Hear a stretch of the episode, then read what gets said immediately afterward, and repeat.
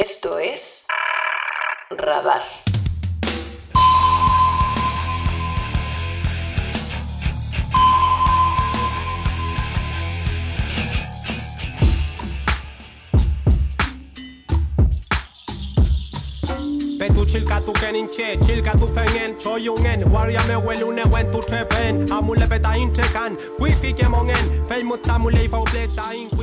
Bueno, quisimos introducir con un pequeño espacio musical la canción eh, We Trapain de, del Peñi Luanco, Gonzalo Luanco, más conocido como Luanco, para introducir y para poder darle curso a este segundo programa de nuestro espacio, plataforma, programa, podcast Radar.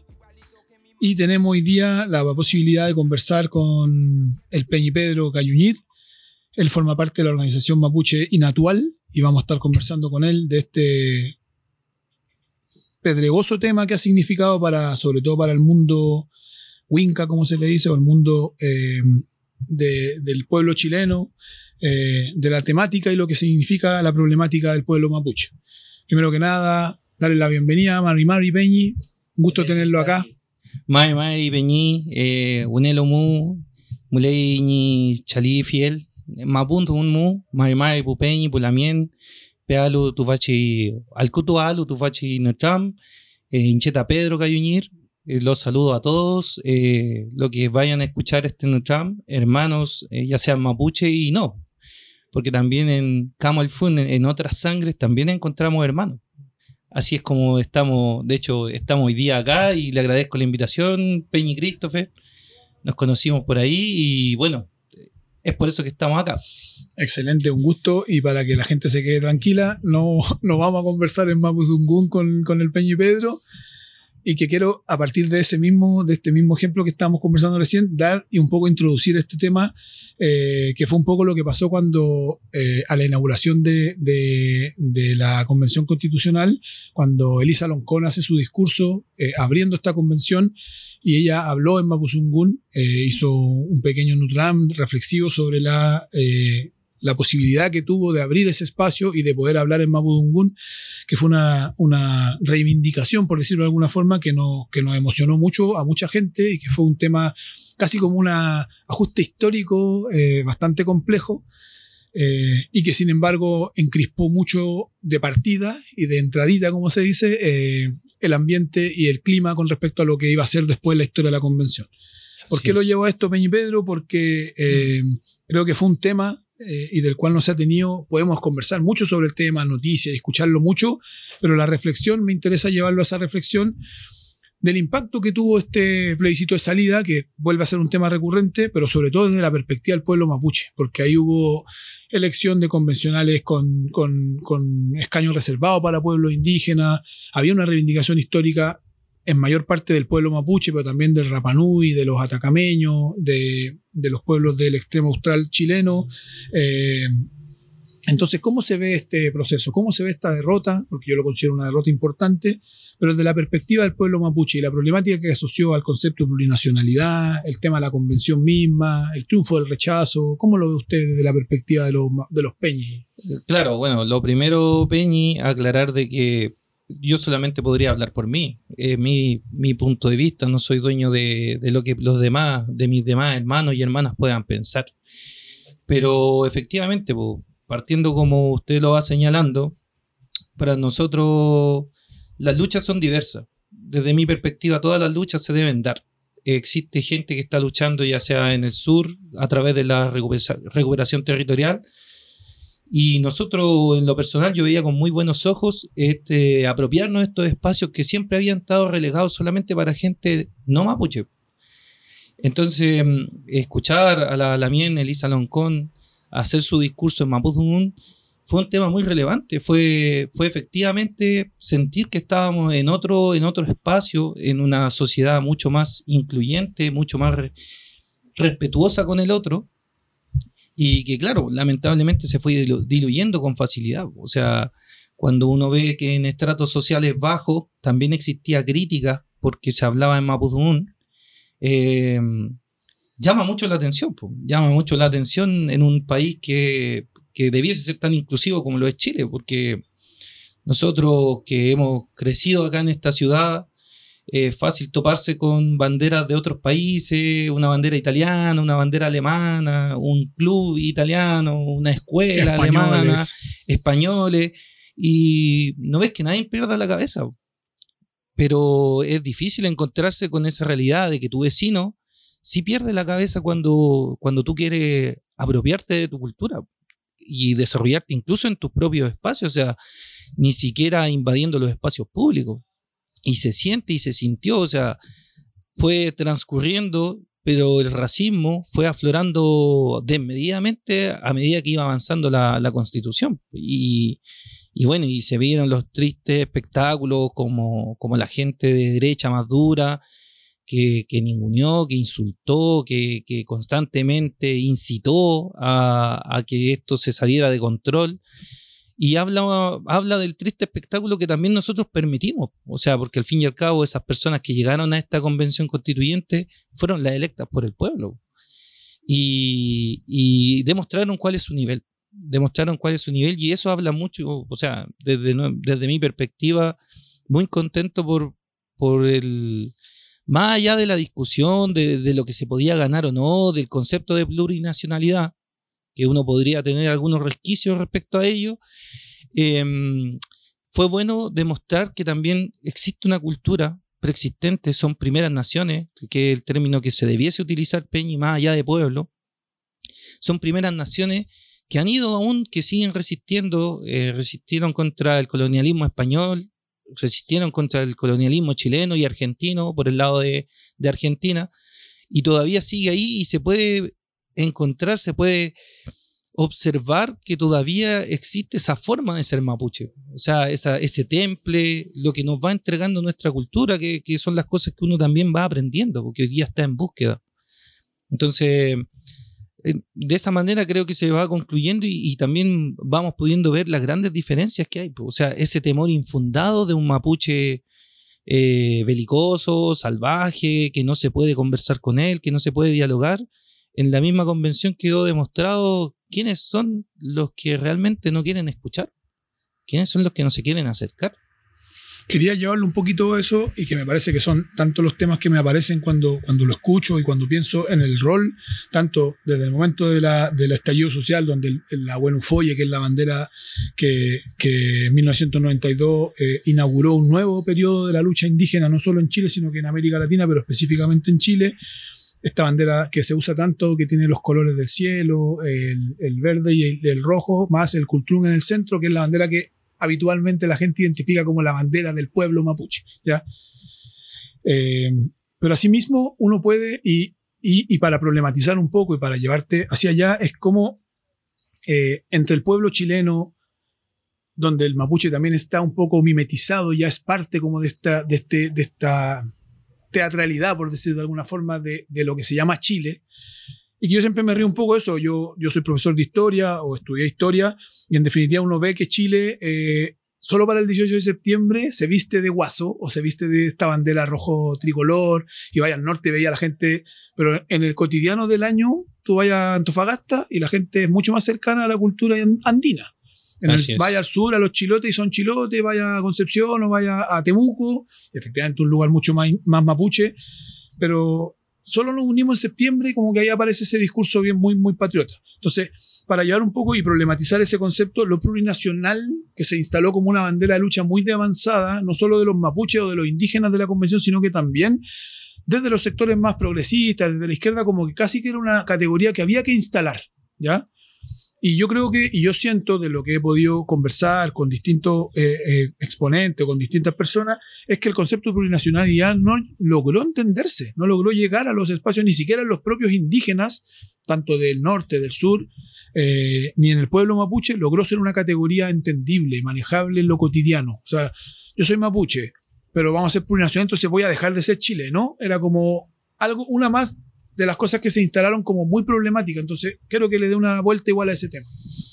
Sí, Peñi, es que en, en realidad yo creo que también es parte de, este estado hegemónico que mm, constante y sistemáticamente te plantea que existen solamente dos opciones. Eh, a mí me llama mucho la atención cuando yo observo las diversas problemáticas sociales. eh, todo es blanco o es negro. No existen puntos intermedios.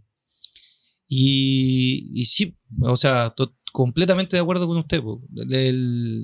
El, concepto de plurinacionalidad eh, fue, utilizado eh, mañosamente por, la gente de derecha, por la gente que quería el rechazo, y le sacaron muy bien partido, porque eso se, mezcló con este desconocimiento que existe, tomando un poco lo que usted indicaba al comienzo. Sí, estamos, hemos convivido 200 años. Somos preexistentes a la nación de Chile, al Estado chileno. Pero ¿cuánto es lo que se conoce de. ¿Cuánto es lo que conoce el pueblo chileno del mundo mapuche? Yo tuve como experiencia personal, eh, soy un hombre de 35 años, y yo alcancé a ver textos donde se vinculaba, por ejemplo, la creencia del mundo mapuche con el diablo. Entonces, ese tipo que, más allá de, entrar en ese tema, eh, tenía una- un claro objetivo, que es demonizar la cultura. Bueno, hay muchos peñas muchas lamien que en la actualidad eh, han generado distintas propuestas donde se reivindica ese tema. Por ejemplo, en los textos escolares aún se habla del mapuche en el pasado, no como algo existente, no como algo presente. Y algo que ya murió. Es algo que ya murió, Sí. de hecho, ¿dónde vivían los mapuches? ¿Qué hacían los mapuches? Entonces, llega este concepto donde prácticamente el chileno promedio, eh, yo soy un fiel creyente de que no existe la clase media, solamente existen los pobres y los ricos. Eh, la otra es una invención, eso es esas separaciones que ellos nos entregan, que nos entregan los que nos gobiernan, para poder dividirnos, para atomizarnos y que les ha resultado muy bien. Pero el, el grueso de la gente eh, prácticamente se abanderó y también demostró la, la apropiación cultural que existe en nuestra sociedad, po. porque te habla de que el mapuche es el verdadero chileno. O sea, El chileno originario. el chileno originario, Claro. pero eso, desde mi perspectiva, no puede ser algo más descabellado. Tú no puedes ser parte de algo, de un usurpador. Tú no puedes ser parte de quien usurpó tu territorio, eh, robó tu riqueza. Y esto no solamente acá en Chile, en lo que hoy día conocemos como Chile, también está Argentina. Entonces, es una historia que es transversal al, al Ngolo Mapu, lo que hoy día se conoce, como la Araucanía, la región de los ríos.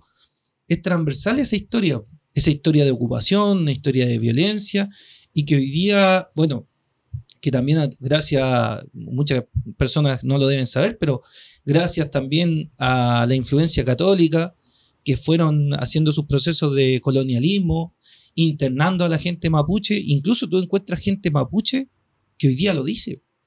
Somos chilenos, nosotros somos los verdaderos chilenos. Y, y no puede ser así. O sea, existen distintas propuestas. Hay gente que, por ejemplo, señala, no sé, un Estado. Un Estado, y, y ahí uno le llama la atención cuando de repente dicen, no, es que no pueden existir dos Estados, uno dentro del otro. ¿Y qué pasa en, no sé, en naciones como Estados Unidos? Donde hay leyes que son federales, hay otras Claro. leyes que son estatales, existe un- una estructura que es estatal y que podría ser perfectamente aplicable aquí. Yo Bueno, no veo por qué no. Chile es uno de los, de los países de América Latina que se vanagloria mucho de su construcción de Estado.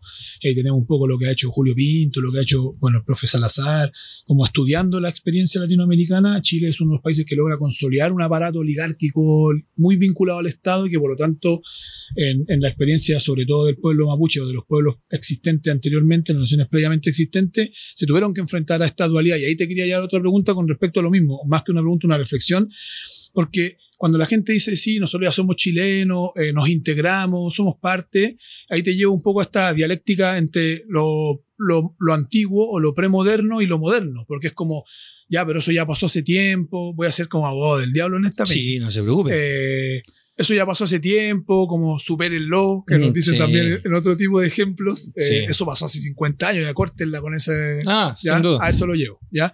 Pero vamos yendo al otro tema.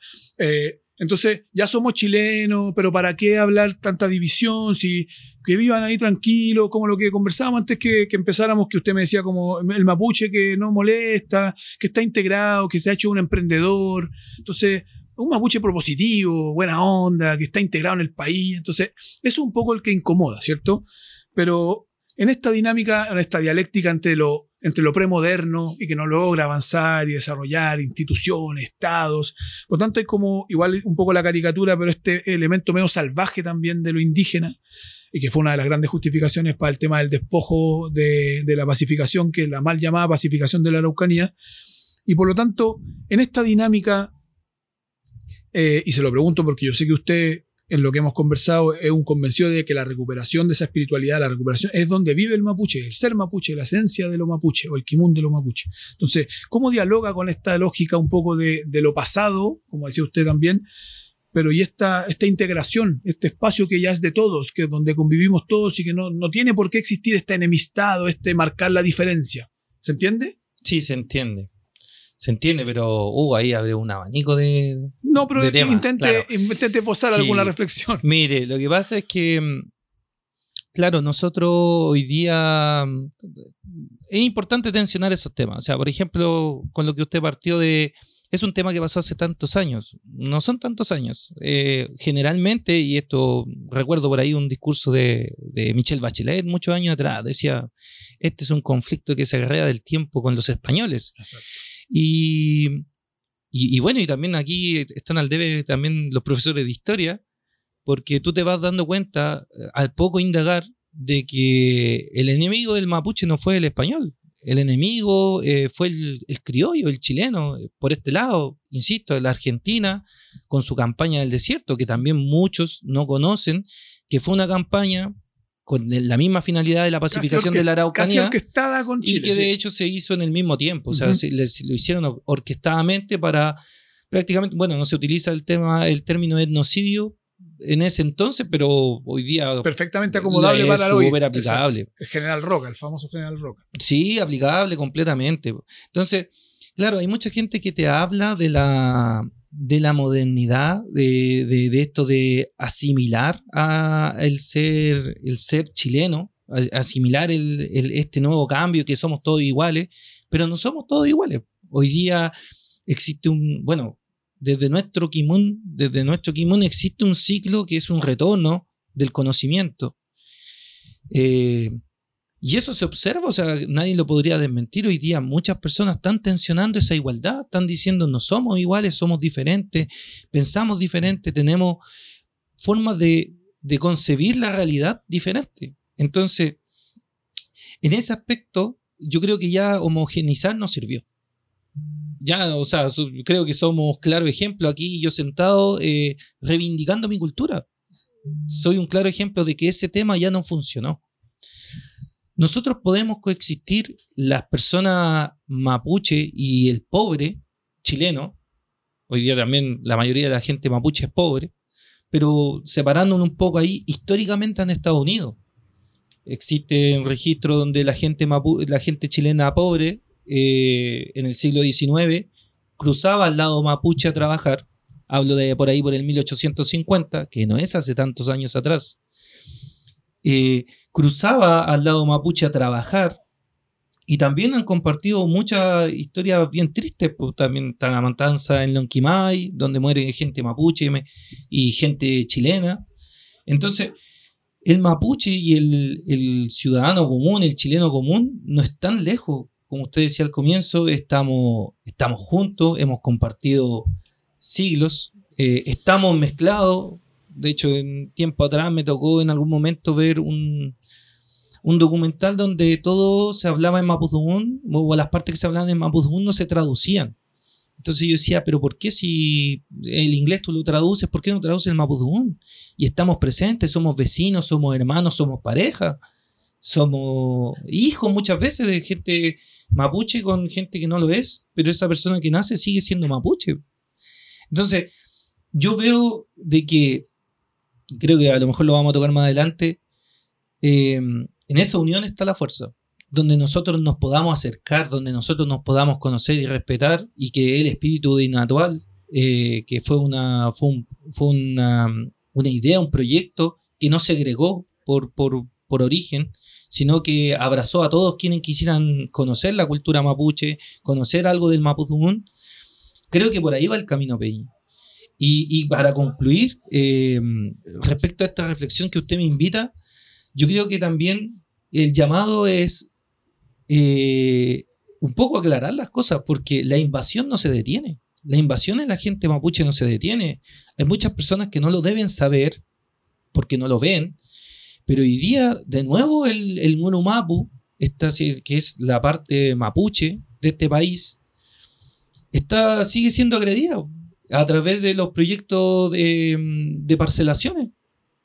Parcelas de 5.000 metros cuadrados, 10.000 metros cuadrados, que están llegando al territorio eh, sin ningún tipo de, de mm, fiscalización, eh, que además es un problema que tiene una, una, vuelta bien corta. Hay un problema ahí que donde se están poniendo 40, 50 parcelas, donde van a poder construir las, las casas que quieran, las habitaciones que quieran va a existir el problema del agua, va a existir el problema de la contaminación. Hoy día eh, el Estado ha hecho vista gorda de esta nueva invasión que estamos sufriendo, donde ¿quién va a responder cuando los cuerpos de agua, las napas subterráneas se empiecen a contaminar? Nadie va a fiscalizar, por ejemplo, eh, dónde se viertan los desechos, la fosa séptica, no existe ningún tipo de regulación y hoy día eso está pero completamente presente y a través de de también la vista gorda de, conservadores de bienes raíces, gente que amaña el sistema. Hay toda una institucionalidad que también encubre o protege esa inversión, esa expansión. Y que volvemos a encontrar siempre este mismo enemigo, que es la persona de poder, es el, es el rico, es con su dinero,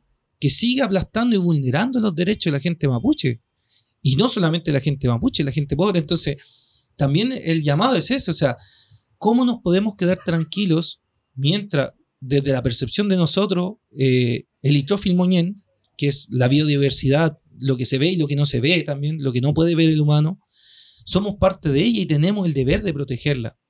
Pero claro, o sea, puede ser un, concepto súper bonito, pero que yo creo que estamos muy cerca de que la gente se va a dar cuenta que está muy al lado. O sea, cuando los cuerpos de agua se contaminan y se acabe el agua, que, que hoy día estamos viendo Chile enfrenta una sequía histórica, Hoy día estamos enfrentando temperaturas históricas.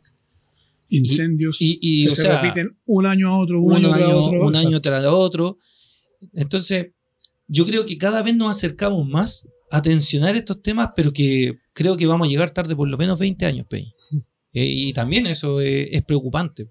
Preocupante, preocupante ver cómo acá mismo en la cuenca de Santiago, no sé, eh, cerca de los glaciares existen eh, proyectos mineros o sea, cerca de los glaciares que aún quedan en el cajón del Maipo y donde hay estudios que han revelado que esto han retrocedido en los últimos 40 años el 50, el 60% de su volumen.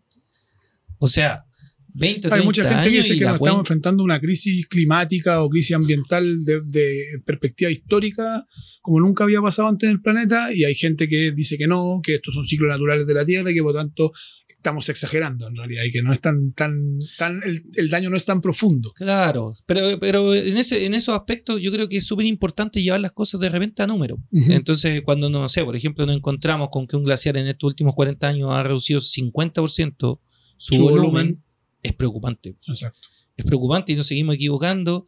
Y ahí volvemos a llegar desde nuestra perspectiva mapuche a la importancia de proteger esto y de que el desarrollo no puede ser a cualquier costo. No puede ser a cualquier costo. Entonces, es, un paradigma que ha costado mucho romper y que en realidad yo creo que muchos esperábamos que con este gobierno verde, eh, vamos a entrar a ese tema después, pero que esperábamos que ciertos paradigmas empezaran a cambiar. Y nos vamos desilusionando, nos vamos sintiendo golpeados porque sentimos que estamos en la misma tecla, como que cuesta mucho y uno dice, ya, pero es difícil, pero aún así se ve poca intencionalidad. Eh, te quiero plantear, y, sobre todo pensando en esto que yo te, traté de explicar y transmitir, el rol de radar de una u otra forma es ir acercando los temas de la forma más cotidiana posible. Sabemos que a veces son temas engorrosos, que es complejo entender o que no son del cotidiano, pero ir explicando cosas que permitan simplificar las discusiones que la gente de rente, como decís tú, no comprende, no conoce, la gente quizás no sabe la pacificación de la Araucanía, sí, pero ya pasó, no sé qué. Entonces, igual se ven complejidades al interior del pueblo mapuche. Me acuerdo que un Peñi alguna vez, un hermano mapuche, me dijo, ustedes los chilenos o la gente que le gusta los mapuches, porque dentro de la izquierda hay muchos como mapuche lovers, por decirlo de alguna forma, Mm, que andan con la bandera y se ponen tlalilonco y no son mapuches, pero le gustan los mapuches, son cercanos, le gusta la lengua, le ponen a su, a su emprendimiento, le ponen Nehuen, como a sus cabros chicos le ponen la Wen, entonces tienen como, hay harta como, igual la cultura mapuche ha logrado permear un sector importante de sensibilidades del pueblo chileno, por decirlo de alguna forma. Pero se ve que al interior del pueblo mapuche, a lo que me decía el Peñi, como nosotros somos como un pueblo cualquiera. Entonces no idealicen al pueblo mapuche porque hay mapuche evangélico, hay mapuche del colo, hay mapuche de la U, hay mapuche falopero, hay mapuche drogadicto. Entonces somos un pueblo con sus complejidades como todo pueblo. Tú no así como los chilenos son así, no, bueno, los mapuches tampoco somos de una forma. Entonces en el, en el cotidiano o en el común de las personas se ve que también hay mapuches en el sur que son emprendedores y que participan con la CONADI, que tienen fondos y que yo fui hace poco a una exposición y un récord Guinness de mujeres tejedoras que habían hecho como 4.000 metros de manta y la llevaron del récord Guinness, entonces estaba financiado por la CMPC, entonces está lleno de contradicciones, ¿ya? Y yo entiendo desde la perspectiva en que usted se para y, logra reivindicar desde Inatual, desde la revitalización del lenguaje, del Mapuzungún, estas contradicciones del pueblo mapuche, tratar como de explicar un poco, no que me dé una respuesta acabada, pero cómo se vive esa diferencia al interior de los mapuches que se organizan, que no se organiza, el que participa, el que no vive la cultura, el que no tiene el lenguaje, por ejemplo, que no reivindica su tugún o su origen. ¿Cómo, cómo transita un poco eso? Bueno, es un tránsito complejo, pero bueno, también antes de que de dar la respuesta de lo que creo, eh, también es importante, o sea, en el mismo ejemplo que usted ponía de Relmo, que era el proyecto que se hablaba, eh, también entró el engaño, porque gente cercana participó en ese proyecto, se autofinanciaron sus pasajes y todo, o sea, y se sintieron muy mal cuando esto terminó y, y se expuso de que estaba financiado por la CMPC, Exacto. porque fue la gente mapuche que muchos costearon sus pasajes para ir a Para distintas y para parte, participar, claro. justamente, o sea, eh, en esas cosas igual siempre hay que, hay que tener un poco de, de precaución, creo. Porque existe mucho el engaño, existe mucho el abuso, La manipulación. la también, manipulación, claro. o sea, acá en Chile cualquiera llega y se apropia de la cultura mapuche y, y que debe- lo más probable que debe pasar con, todo lo- con todas las primeras naciones. Pero a, a mí me pasa desde mi vereda, desde el mundo mapuche, que no sé, por ejemplo, tú tienes un canal 13, un TVN que mm, llaman a Siley Mora, por ejemplo. Es una persona que no, no, no conoce el mundo mapuche desde, desde nada, creo. No, su, su, eh, creo que todo lo que él dice es muy perjudicial, nos hace un daño. Pero vivimos gente mapuche acá, acá hay gente hablante, eh, gente nativa hablante. Yo no lo soy, yo estoy estudiando mi mapudungun para recuperarlo. Pero acá existe gente mapuche nativa, hablante, gente que aún conserva su cultura, como por ejemplo la también María Soledad Quidiel, la, la Quimelfe, la profesora de Inatual. Entonces, Tuve el gusto de conocerla. ahí uno se da, también se da, cae en cuenta de que esto no es algo antojadizo, también, eh, insisto, si- siguen siendo los mismos que amañan esta información y la utilizan eh, a su beneficio. Sí, existe gente mapuche diversa, mm, la, la cultura mapuche también tenía errores, también podían tener cosas que hoy día no serían aceptadas o desde algunas perspectivas serían cosas que no están bien hechas. Serían cuestionables igual. Sí, claro. y yo creo que está bien lo que dice usted, pues, Peñi. O sea, lo que en algún momento se lo comentaron, creo que es así, no se puede idealizar. Somos personas eh, Llenas de contradicciones. llenas de como contradicciones, y, pero lo que sí es importante es ambiguar que de que un mapuche, ¿qué tan representativo puede ser si está perdido en el colonialismo? ¿Qué tan mapuche puede ser? En el mismo ejemplo que usted me decía, no sé, un mapuche falopero, eh, no sé, un mapuche que no conoce su origen. Esa es una persona que que tiene está- una desconexión, un quiebre muy eh, importante, es muy un profundo. quiebre muy como- profundo. exacto. Y de hecho, como lo dijimos antes de partir de esta conversación, está comprobado, no lo digo yo, de que gente indígena de, de todo el cono sudamericano, incluso de lo que hoy día es Estados Unidos, gente indígena con problemas de alcoholismo, lograron superar esas adicciones a través de recuperar su cultura. Y eso demuestra, desde mi visual, desde mi perspectiva, lo importante que es crear una raíz. Crear una raíz para poder volver a conectarnos. Y volvemos a, este tema donde sí somos parte de este entorno, sí somos parte de, de la biodiversidad que dice simplemente el occidental, nosotros le decimos el Muñén, Ujú. como lo dije delante, y, y no- nos obliga, nos, nos empuja a, a tener que defenderla y, y no, y no poder eh, desviar la mirada. Entonces, claro, existirá gente mapuche que está perdida y bueno, no hay mucho, creo que no hay mucho que, que, que se pudiera hacer, salvo que sea decisión de ellos. Claro. Lo importante es que también pongamos en perspectiva quiénes son la gente mapuche que, que se podría seguir. O sea, creo que en algún momento lo conversamos durante Inatual, que, que también desde nuestra cultura, nuestros hechos hablan por sí solos. O sea, desde el mundo mapuche, la palabra no tiene valor si no es sustentada con hechos. Yo no puedo eh, lo que escribo con la mano borrarlo con el codo. Y ese sería también el llamado. O sea, también a quién vamos a escuchar, a quién vamos a seguir. Debe ser una persona que también represente los valores que, que señala, lo, lo que pregona. O sea, no puede, no se puede separar. Claro, claro, y eso en el sentido mapuche y no mapuche es un poco una ética que se debe instalar también en la cotidianidad de las O de- personas. debiese instalarse, Exacto. pero claro, desde mi, insisto, desde nuestra, desde mi vereda, donde, donde existen años, donde existe una crianza, desde, desde nuestras personas mayores, quienes nos van formando y nos van señalando claramente de que no podemos ser no- dos personas, no podemos tener dos personalidades, no podemos en, en un espacio, por ejemplo, ceremonial, eh, representar o tomar un cargo y en la vida social ser otro. Claro. No puedo yo, por ejemplo, no podría un, un mapuche, no sé, hacer una plegaria pidiendo por todos y, no sé, pues, al otro día estar abusando de un menor, por que es ejemplo. un poco lo que se cuestionaba bastante como desde el feminismo, como que los viejos antiguamente, o sea, un viejo comunista, obrero, dirigente sindical, llegaba a la casa y le pegaba a la señora. Entonces, Ah, hoy día se van como tratando de, no sé si perfectamente, pero se tratan de ir como cuadrando ciertas lógicas entre lo que decía usted, entre representar lo que uno es o intenta ser y lo que representa en una vida social o en un cargo, en una- un determinado rol social histórico. Entonces, creo que igual un poco eh, ahí responde bastante, no sé si terminó la idea. Sí, Peñi. Perfecto.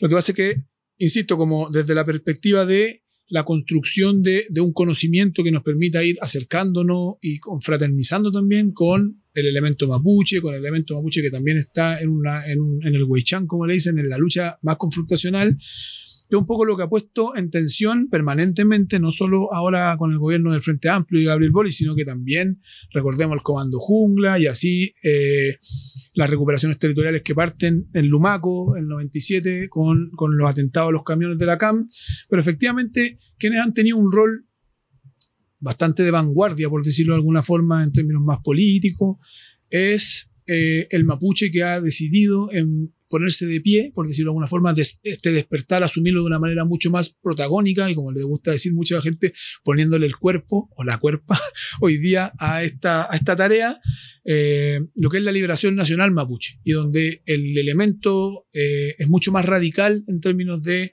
la propuesta, que tiene que ver con eh, romper completamente el, el control, el dominio que existe de parte del Estado chileno desde el momento que retrata usted este espacio colonizador, no de los españoles, sino que de lo- del Estado de Chile, y ha decidido confrontar eso de manera eh, lucha armada incluso. Eh, hemos visto que se ha tomado, eh, no solo ahora, sino que durante varios años ya llevamos con Peñi en huelga de hambre, Peñi preso, asesinato, tenemos varios Peñi asesinados, eh, en confrontaciones directas con las fuerzas represivas de carabineros, del ejército, y por lo tanto es un tema que es candente y que también ha servido para instalar agenda política, ¿cierto? Eh, el estado de excepción en la macrozona sur, eh, qué hacemos con los camioneros, entonces hay todo un elemento de seguridad pública que también se ha instalado y que es hoy día un caldo de cultivo para elementos de ultraderecha, para discursos muy racistas contra el pueblo mapuche. Quiero que haga una referencia más que darme una respuesta, porque no estoy preguntando en particular como qué me dice usted o qué piensa usted de aquello, sino que cómo lo ve el elemento más radical del pueblo mapuche que toma esa posición y que de una u otra forma es muy juzgado por este mundo democrático, muy dialogante, pero que se agarran a charchazo en el Congreso, Mm, claro. porque ellos nos llaman a ser muy adecuados, pero resulta que tienen un circo en, en el espacio donde Ah, sí. todos los chilenos son representados. Así es. Bueno, mire, desde.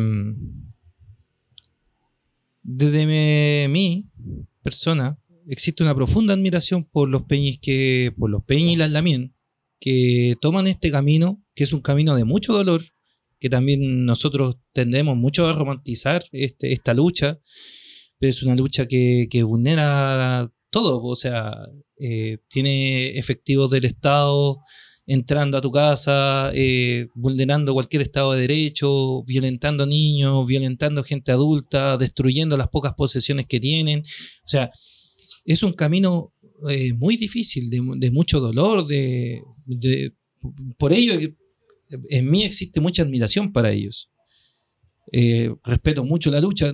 Es más, no, no creo que nadie podría contrariar de que si no hubiese existido este tipo de movimiento, hoy día eh, quizás ya ni siquiera hablaríamos del mundo mapuche. O sea, toda esta lucha, toda esta reivindicación, toda esta, esta toma de fondos, incomodando a la gente poderosa, porque también eso creo que es súper importante aclarar, de que históricamente la lucha no ha sido contra el campesino chileno, contra el campesino chileno que tiene una hectárea, dos hectáreas, no, es- no se le ha quemado, eh, no sé, la avena, eh, la media hectárea que plantó, sino que este es el problema y esta lucha es contra, eh, bueno, contra la gran industria extractivista, contra los fondos subvencionados, las forestales subsidiadas por el Estado y bueno, y toda esa, esa temática que ya hemos escuchado mucho, pero que, mm, que sigue ahí latente.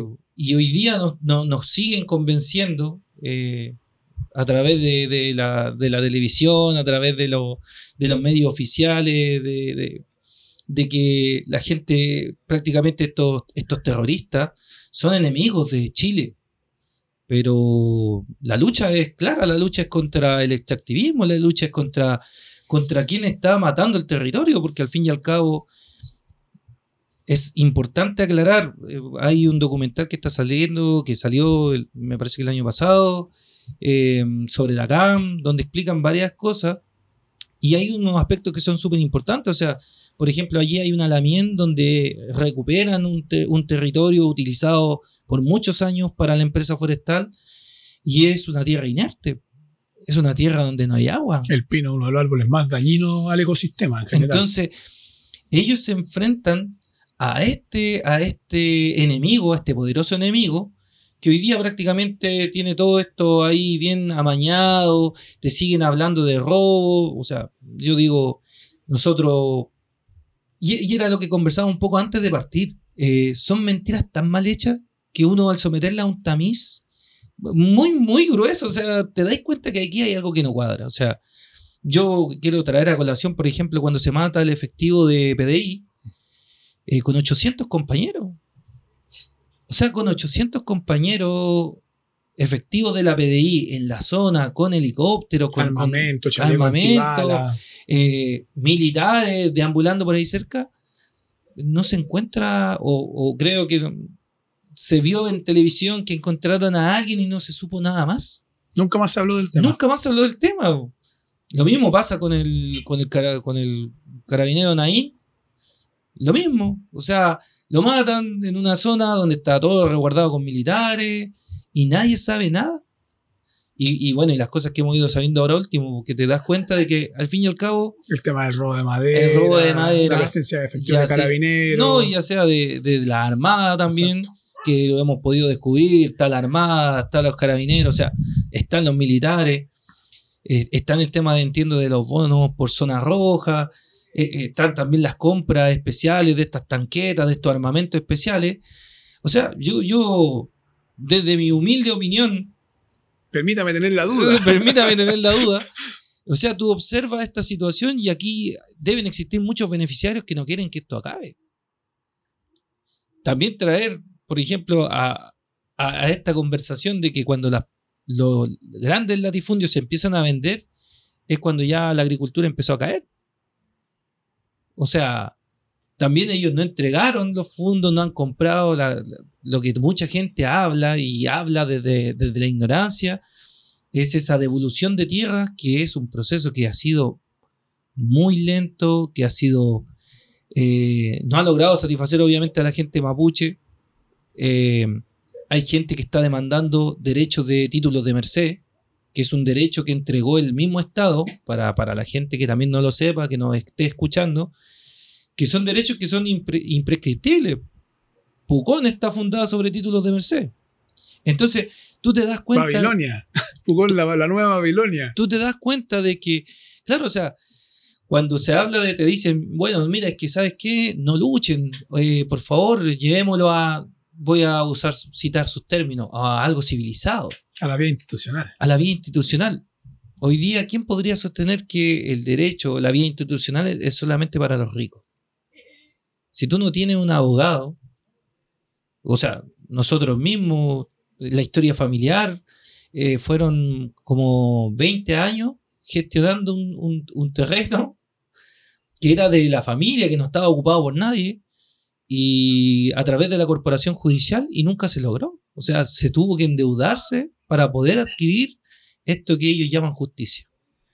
Antiguamente, como dice usted, para llevar una, una pequeña rememoranza, como antiguamente los abogados y quienes tenían la capacidad de estudiar en fines del siglo XIX, principios del siglo XX, realmente quienes visaban los trámites de expropiación de territorio, de tierra, no solo con, el caso mapuche, sino que también con, con comunidades franciscanas, con jesuitas, que los grandes terratenientes, a través de los papeles, lograban hacer todo su chanchullo para lograr darle legitimidad legal a todos estos trámites que finalmente expropiaban tierra nomás. Pues si finalmente en ese momento el, poseer grandes extensiones de, ter- de territorio, de tierra, te garantizaba una cómoda vida, porque en ese tiempo no se planteaban tanto la industria del, forestal, de la industria más del capitalismo, pero efectivamente había una garantía de que rentando esa gran patrimonio de, ter- de, ter- de territorio, perdón, eh, tenía una garantía de una calidad de vida determinada. Sí, pues sin duda. Sí, de hecho, la invasión, algunos estudiosos señalan que es por, por eso, por Exacto. esas tierras fértiles, Exacto. por esa ganadería que se podía desarrollar, y es por eso que,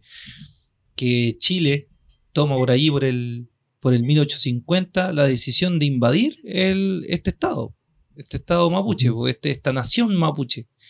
Y le invade, obviamente, y son quienes los terratenientes que hoy día siguen teniendo las grandes extensiones de terreno y también, como usted bien señalaba, eh, ayudaba y encubierto prácticamente, porque Por fue un engaño, fue un engaño de institucionalidad, claro. o sea, en servicio de aquello. y, y hay por ahí harta, y esa también, en la- hoy día existe harta información, o sea, existe, no sé, el libro El Despojo, eh, Martín Correa. Martín Correa, o sea, existen hartos trabajos muy interesantes y que, y que, o sea, yo lo digo, te citan con fecha, con antecedentes, ya ni siquiera es algo visceral, es No. que yo pienso, ¿no? Sino que es una realidad que es Se ha hecho clara, una investigación minuciosa de aquello, en realidad.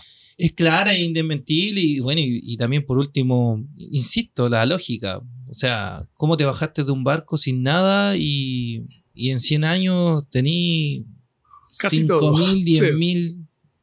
O sea, claro, llega, llega el Estado chileno, la gente mapuche tiene 10, 10, 10 millones de hectáreas en su poder y en la actualidad no alcanza a tener un millón.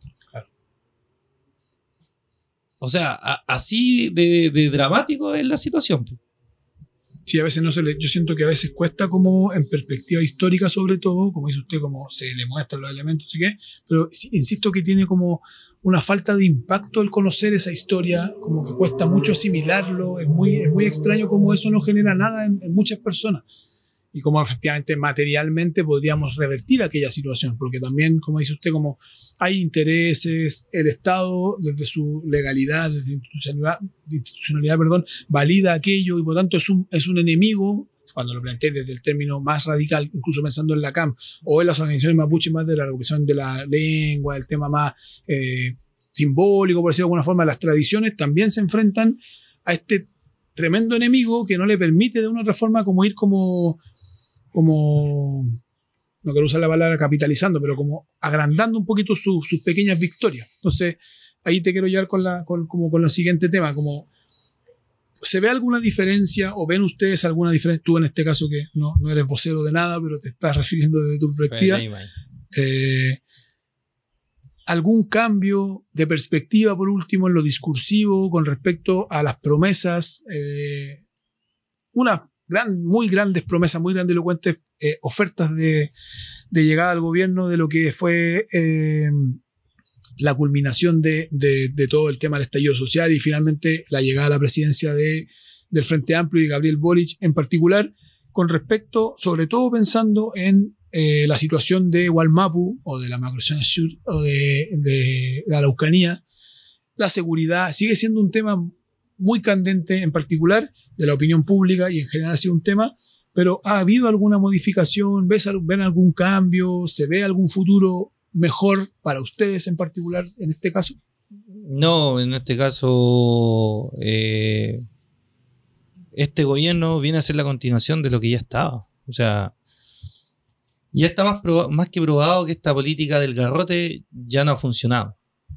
Pero, no sé, creo que, que deben ser muy poco inteligentes. Insisten con la misma mentalidad, o sea, existen con la misma política, existen con más represión, no hay instancias de diálogo. Nosotros, yo en lo personal, eh, no esperaba mucho, pero aún así me decepcioné. Porque había una promesa de diálogo, había una promesa de acercarse, de conversar. Y, y, te das cuenta que al fin y al cabo eso que se frustró con el primer eh, encuentro, con esta llegada bien introspectiva, como acá somos nosotros los dueños y llegamos a estos territorios y... Nosotros decimos Walmapu. Claro, no, nosotros decimos Walmapu y llega este representante del gobierno y que es expulsado y terminó. Y ahí terminó todo y volvió a exactamente lo mismo. O sea, eh, en la dictadura se hizo lo suyo contra el mundo mapuche. En el retorno a la democracia partió con Elwin haciendo lo mismo, apresando gente mapuche y desde ahí no se ha detenido. O sea, sigue siendo lo mismo. Supuestamente la zona, bueno, hay gente que habla de izquierda. Uno dice que acá en Chile lo que es izquierda acá, en cualquier otro lado sería centro, una cosa así, pero bueno, la gente de izquierda que supuestamente debiese ser más cercana al mundo mapuche, no lo es. Y te das cuenta que cuando toman el poder, se olvidan. O sea, por ahí tenemos un Frey que en su momento estuvo con el tema de Ralco, uh -huh. que, por ejemplo, ahí expropiaron tierra, mandaron a gente mapuche a fondo, y no sé si usted lo sabe, Peñi, pero lo mandaron a un fondo que estaba declarado in inhabitable. O sea, por el mismo Estado. Ellos sabían que no era viable la vida ahí y aún así permitieron que una empresa eh, hiciera esta, esta jugarreta con la gente y que prácticamente destruyó, por lo que entiendo, parte importante de esa comunidad. Mucha gente no, no tuvo para pagar la luz y todas esas promesas que quedaron en nada en este terreno inerte que prácticamente no podía, no era habitable si no era subsidiado por el, por el exterior. Y así como ese ejemplo, todos los presidentes han hecho lo suyo. O sea, ya sea de concertación, que fueron los mandatos más largos de Elwin, y, Frey, y, Lago, y, Frey, bueno, y qué decir Piñera, pues Piñera, Piñera fue ya más descarnado, ¿no? Uh -huh. y, y, prácticamente intensificó esta represión que no nos lleva a nada. O sea, ya no funcionó. que ¿Cómo no nos podemos dar cuenta? ¿Cuántos son? Más de 20 años, más de van a ser 30 años prácticamente con la misma política. Ya no funcionó. O sea, y, uno también trae aquí a colación de que las veces que los estados, que los gobiernos han citado a la gente, a, gente mapuche, representante, por eso también Peñi yo le hacía el alcance de Nantes, eso de, saber a quién representamos, saber por quiénes hablamos, en este caso yo hablo por, por Pedro Gaimir y por nadie más. Eh, en cambio, los gobiernos citan a cualquier persona, a, a, mapuche amigable, a estos mapuches folclóricos, como usted bien decía, estos mapuches simpáticos que, que, sirven comida y todo eso, a, al turista que tiene su emprendimiento, y con ellos se tratan las temáticas para solucionar el conflicto. O sea, pero ¿y cuándo se va a citar a los verdaderos actores? ¿Cuándo se va a citar, por ejemplo, a las organizaciones que hoy día están en recuperaciones territoriales? ¿Cuándo, por ejemplo, el gobierno va a poner énfasis a que se dé solución a, a los juicios que están por, por títulos de merced utilizados a la usurpación de terreno? sea, s- son varias soluciones que a uno se le van ocurriendo sin ser especialista. Claro. Y que no, no- yo creo que no- nadie me podría decir el por qué no. O sea, es un, es un tema de voluntad política.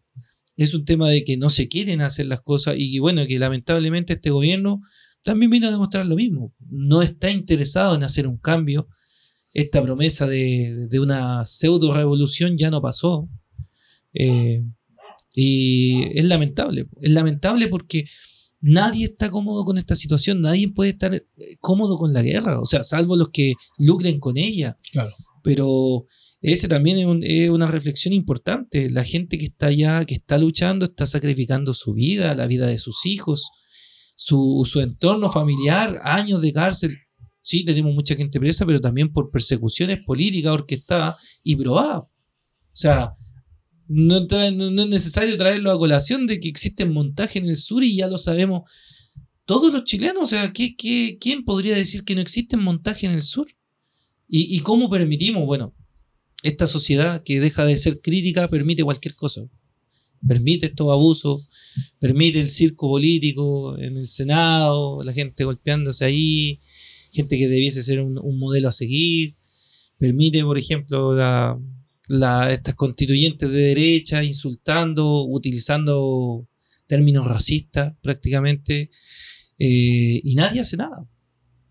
Eso igual nos habla un poco, y para ir cerrando un poco esta parte, eh, nos habla un poco de un espíritu de época igual, siento yo, porque no ha atravesado, eh, insisto un poco con el tema del 4 de septiembre, que me parece que es una fecha hito en términos históricos, pero hay un espíritu de época como de falta de legitimidad de las autoridades, eh, hay poco respeto en general de los espacios, eh, el racismo muy desatado, hay xenofobia, hay eh, instalación y categorizaciones muy al voleo, lo de las mismas noticias falsas, de fake news, me parece un poco como snob cuando uno dice "Oh, las, las fake news, pero todo este, porque esto igual es algo que existe, que, que es permanente.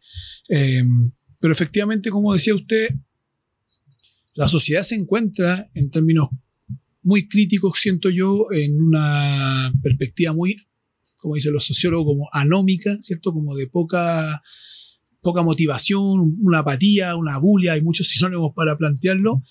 Y me, y me pasa que si hay cosas que, que no nos sensibilizan, como porque uno en Chile hace un doble clic en educación y está la cagada.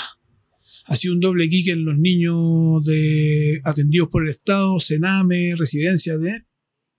¿Para qué, ¿Para qué decir? Hablar en temas de seguridad pública, migración y... Entonces, donde hagáis un doble clic o donde tratéis de meterte, que es lo que estamos tratando también de hacer, de ir indagando por diferentes temáticas, te encontráis con una crisis civilizatoria, por decirlo de alguna forma. Es muy complejo el escenario que estamos viviendo.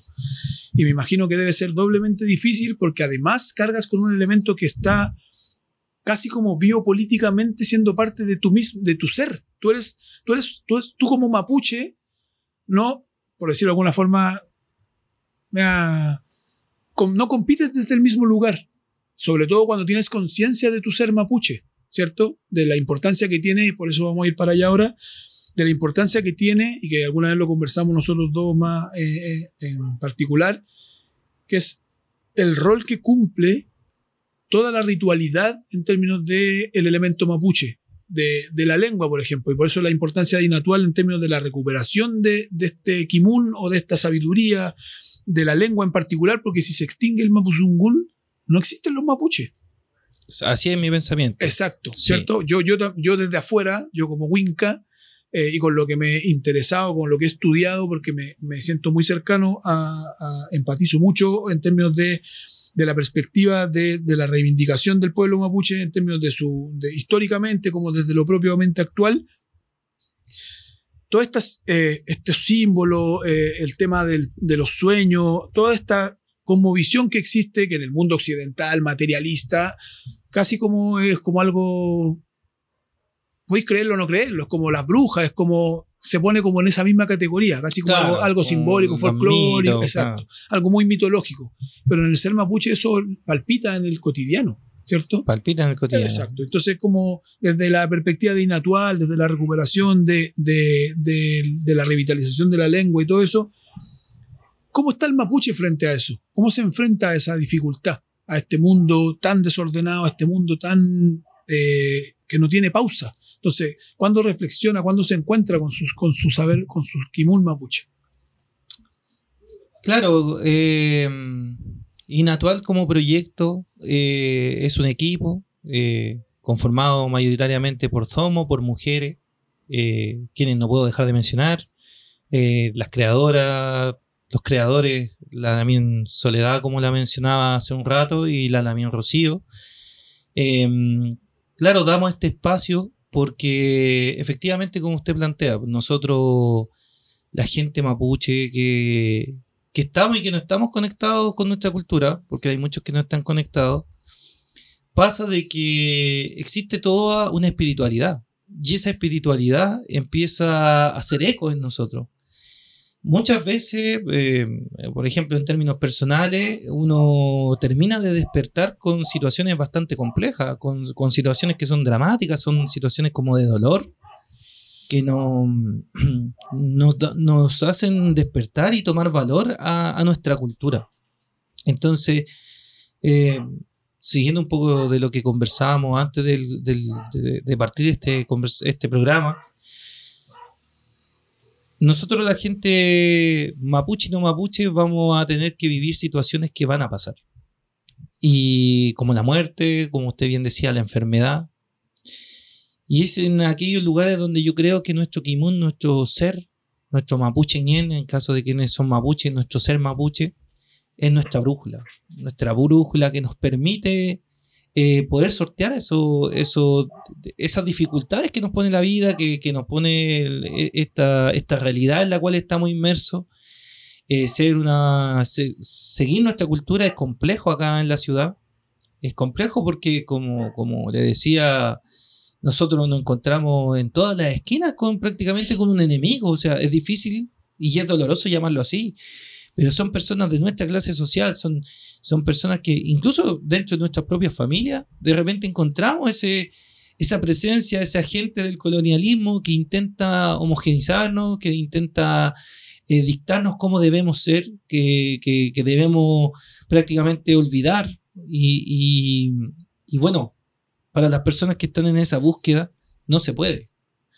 Está asociado, están, están los peumas, están los sueños. eh, y existen muchas cosas que también no, no es ni el momento ni la instancia de poder conversarla, porque de por sí solo es un tema muy extenso, pero que, que es difícil y es por ello que también la generación de estos espacios donde nosotros podamos reencontrarnos, aprender y especialmente donde el otro, el camel fun, el que es de otra sangre, que es el término que a mí me gusta, que yo prefiero por sobre Winca, que muchas veces tiene alguna carga un poco negativa, el otro también pueda conocernos. Y desde ese conocimiento nos podamos respetar. Nosotros generalmente el humano teme a lo que no conoce. Y, la idea, el, espíritu inatual es conectar a la gente que eh, ya estamos en tercera o cuarta o quinta generaciones de gente mapuche, población rural que migró a las ciudades y, que en estos espacios se ha perdido completamente, se ha perdido por, por las diversas, ya sea por la misma sociedad y también por las políticas que existen, estas políticas de vivienda, donde estamos todos segregados, en los espacios tan reducidos, donde prácticamente la convivencia en armonía es muy difícil Las condiciones son muy adversas muchas veces. muy adversa. Y también lo otro de que, como decíamos al comienzo de este este racismo que está ahí a flor de piel, que, que, que sí ha sido bien maquillado, pero que, que el 4 de septiembre eh, se demostró con su cara más fea, con su cara más amarga. Y que, y que se vive, o sea, no es, es común escuchar para una persona mapuche eh, que, que, no sé, po, pues vaya a una feria y alguien está hablando de que a los mapuches le dan todo gratis. Ujú. O, o, por O ejemplo- que los mapuches son flojos. o también que los mapuches son flojos, que son borrachos, que son que comen niños, que creen en el diablo y así mm, es larga la Que lista. no creen en Dios. Claro, y, y- y también lo que, mm, lo lo que a mí me llama la, la atención, o sea, ese- esa forma peyorativa de, que tiene el chileno en, con- en- en general, por ejemplo, de referirse al mapuchito. Eh, Son tan tiernos los mapuchitos. Claro, hasta que obviamente, hasta que alegan, porque ahí ya no son tiernos, son, son, son los malos de la película. Y hoy día en, en los mismos espacios, en las mismas poblaciones, existen momentos en que el mismo poblador ha discriminado a la gente mapuche y en ese sentido es complejo. O sea, cuando tú estás en una feria libre, por ejemplo, y te das cuenta que los coleros te quieren echar de un espacio donde tú estás haciendo música mapuche, donde tú estás vendiendo alimentos mapuche, es difícil de digerir, po, es difícil de digerir porque estás con, con la con, gente tu- que... con tu propio pueblo, entre con tu comillas. pueblo, claro. o sea, estás con gente que, que si bien es cierto, y esto es súper importante, o sea, hay mucha gente mapuche que, que le quitaron su apellido. Y es fácil, o sea, tú cuando los ves, cuando tú andas por las calles de, de la ciudad, especialmente en nuestros barrios, en Peñalolén, tú vas encontrando gente que, si bien es cierto, no tendrá su apellido mapuche, pero tiene sus rasgos y muchas veces incluso tienen aspectos culturales que ni siquiera ellos mismos logran reconocer.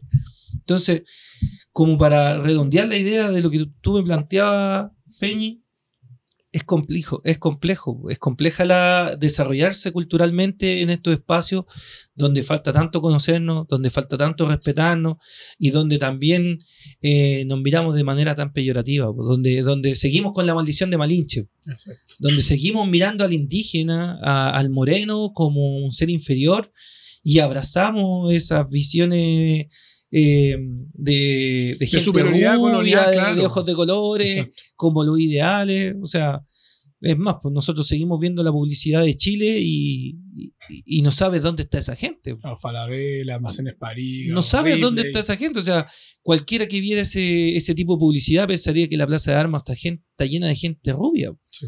O nuestras poblaciones están Hay llenas un de gente patrón rubia. hegemónico cultural súper colonialista en general func- operando. Operando, Exacto. operando. Y, y está. Y, y es la lucha de, en la que nos embarcamos algunos, de poder derribar esa frontera. Para ir cerrando Peña y Pedro, quería. Vamos a empezar a incorporar una, una nueva sección en, en Radar que tiene que ver con las recomendaciones de nuestro querido invitado. Y le voy a pedir que me recomiende dos cosas que nos gustan harto a nosotros: los libros por una parte Ah, y la música por otra. Recomiéndese al tiro sin pensarlo mucho un buen libro y una canción o un disco que usted le quiera regalar a los oyentes de, de- de- perdón, de Radar. Yo eh, se me vienen varios libros a la mente, pero creo que no puedo dejar de mencionar eh, La historia secreta. Muy buen libro. Pedro Pedro Cayuqueo.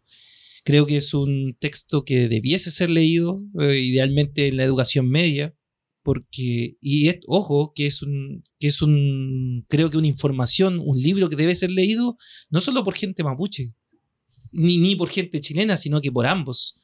Porque cuando tú te vas, eh, te, te metes en este libro, vas encontrando cosas que, que estaban ahí y que nunca las cuestionaste. O sea, no, No, y está muy bien para to- escrito, para muy bien todos, narrado. muy bien, eh, muy conexión bien. con la cultura pop, es un muy, muy trabajo excelente trabajo. muy bien hecho y, y sirve para despertar, sirve para, para generar esa duda, ese puente. ¿Qué pasó entre la guerra de Arauco y por qué hoy día el mapuche está invadido o está mimetizado en esta sociedad chilena? Y hay varios capítulos que hay que, y que son importantes para entender hoy día. O sea, eso es lo importante de nuestra historia. Nos permite entender el hoy. Exacto. Muy buen libro. Buen, buena recomendación, Peña y Pedro. Ese libro. Yo, en lo general, con música Peñi, yo soy más amante de la música mm, del de la música nativa mapuche. Entonces, me gustan, por ejemplo, eh, Joel Maripil. Pero también hay muchos Peñi, hue- huechequeche, gente joven que está haciendo lo suyo.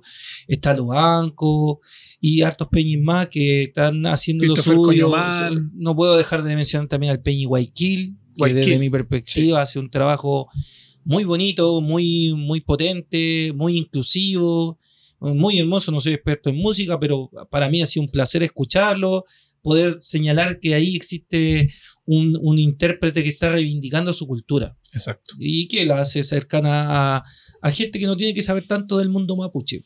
Así que bien, Peñi Guayquil. Y no puedo tampoco, Peñi, me voy a tomar una atribución de su sección, pero también, bajo sospecha.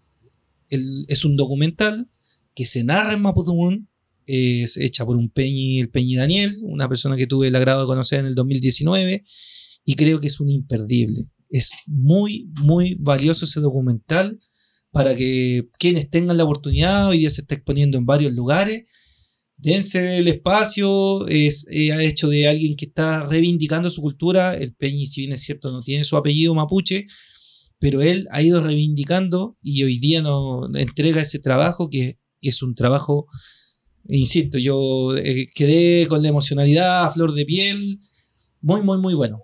Recomiendo totalmente ese documental. Bajo sospecha entonces. Bajo sospecha. Peñi So- Pedro, quiero documento. darle las gracias. eh, voy a ocupar la palabra que siempre ocupamos cuando conversamos, Chaltumay, y muy agradecido por estar acá. De verdad que un gusto poder aprender, escucharlo y sobre todo poder abrir este, este tema que siempre es muy complejo para, para la izquierda, para el pueblo chileno, para en general para el análisis. Es un tema muy complejo y creo que Alto nos sirvió para poder complementar ciertas cosas. Le llegó un regalito de nuestros auspiciadores también de este programa, de este espacio patrocinado por Remeras con Historia. Esperamos Oh, que le nada, guste. un- ¿Ya? Eh, ahí para que lo vea, lo revise bien. Sí, un supuesto. saludo cariñoso también para Felipe, quien nos hace siempre ahí de las perillas. Un excelente trabajo. Y nos estaremos viendo en una próxima oportunidad. Recuerde compartir, difundir esta plataforma, pequeño esfuerzo que es Radar. Y nos vemos en una próxima ocasión. Muchas eh, veces agradecido y nos estamos viendo en una próxima ocasión. Peñi. Peñi, Chartumay. Esto es Radar.